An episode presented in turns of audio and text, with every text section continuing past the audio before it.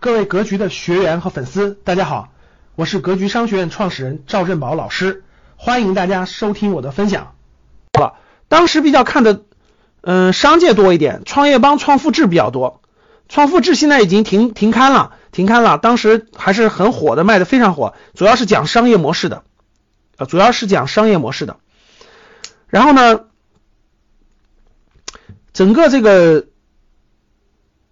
创业包和创富制呢，当时是对有创业想法的人来说，里面讲的很多呃创业的案例呀，一些方式方法呀，当时流行的方式方法呀啊等等的，基本上都是对我的影响还是很大的啊。里面内容也很丰富。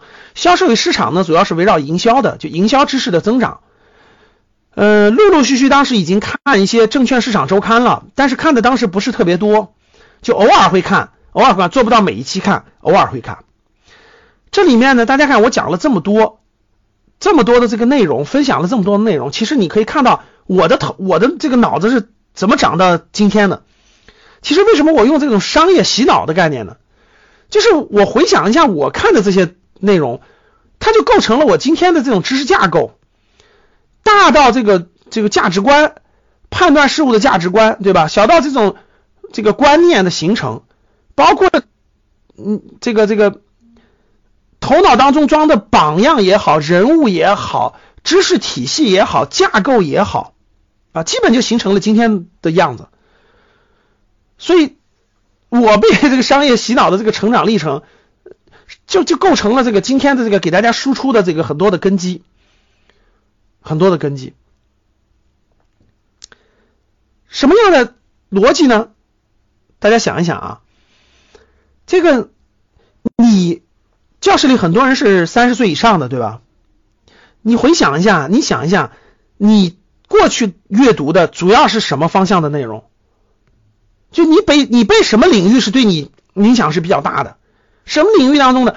你回想一下，从你十几岁开始一直到三十岁左右，每个人不一样，对吧？有的人可能他很喜欢历史，你像今天我就很喜欢历史。我今天就对历史的这个这个感悟就更深了啊！我就你现在更喜欢看的是历史的东西，但当时就是这么过来的，当时就是这么过来的啊！所以就所以就读了这么多东西，所以就形成了今天的认知。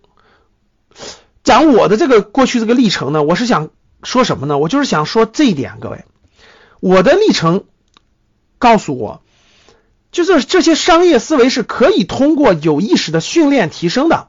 它不是这个这个很随意的，就很随意就形成这样的。他可以通过有意识的训练提升，怎么训练提升呢？就是通过这样。如果我给大家举个例子啊，如果你想让你的孩子未来走商业这条路，就大商业，我指的是大商业这条路啊，那其实你在十四岁到十八岁这个阶段，我觉得应该陆陆续续给他看一些这些方向的书。如果你想让你的孩子从政，那我认为这时候你可能应该让他看一些从政的书。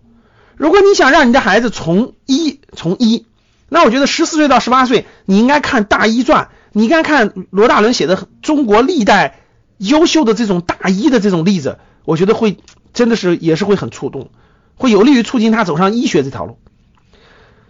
如果你想让他走商业的路径，其实完全可以复制我这样的，你给他拿出这样的让他去看。你给他让他去看，如果他在这个阶段看的也是这些东西，哎，慢慢的他对这方面这些东西有兴趣了，他就会向这个方向靠拢啊，他慢慢就会向这些方向靠拢了，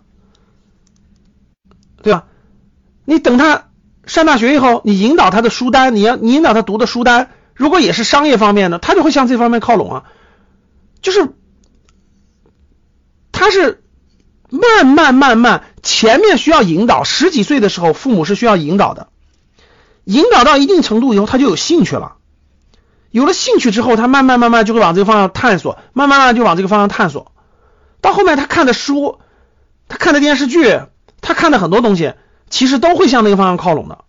啊，我觉得对人的这个方向影响最重要的是青少年时代啊，真的是青少年的。我觉得十四岁到二十多岁。你可以让他看相关的电视剧，你可以让他看相关的这种书籍、杂志等等吧，啊，他就会慢慢向这个方向靠拢。这是我的这个感触啊，这跟自己的慢慢慢慢就形成自己的兴趣了。很多时候老师我不知道我的兴趣是什么，你没有去探索，所以这个最好是青少年时代就就培养他的兴趣，你就让他往什么方向引导，多激发他，他慢慢慢慢兴趣就出来了。出来以后就让他在里面不断的沉淀，不断的沉淀，不断的积淀，不断的积淀。感谢大家的收听，本期就到这里。想互动交流学习，请加微信三幺幺七五幺五八二九三幺幺七五幺五八二九，欢迎大家订阅收藏，咱们下期再见。